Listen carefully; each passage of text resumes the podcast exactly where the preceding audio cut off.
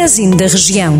Porque falamos da sua terra e das pessoas que conhece, em cada cidade, vila ou aldeia, acompanhe a notícia que está mais perto de si. Magazine da Região.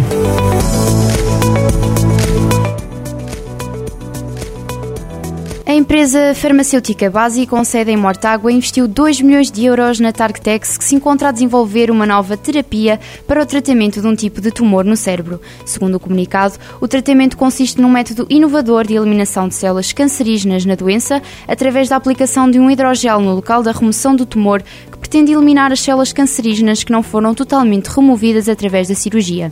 O investimento pretende dar suporte aos ensaios pré-clínicos que vão permitir completar um pacote de dados toxicológicos essenciais, de modo a solicitar autorização para iniciar ensaios clínicos em humanos.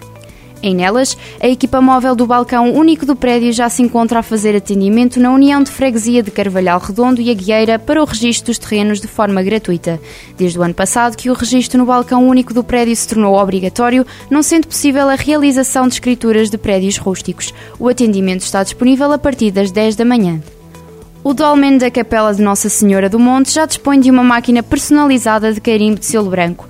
Penedono aderiu à iniciativa do Passaporte do Douro, um projeto desenvolvido pela Comunidade Intermunicipal do Douro que visa, acima de tudo, a promoção e dinamização turística dos territórios que integram a mesma. O município indicou como pontos de interesse turístico o Dolmen da Capela de Nossa Senhora do Monte, o Castelo, o Centro de Interpretação de Penedono e o Núcleo Museológico do Lagar de Azeite em Pova de Penela. Os passaportes estão disponíveis na loja interativa de turismo e podem ser aí carimbados.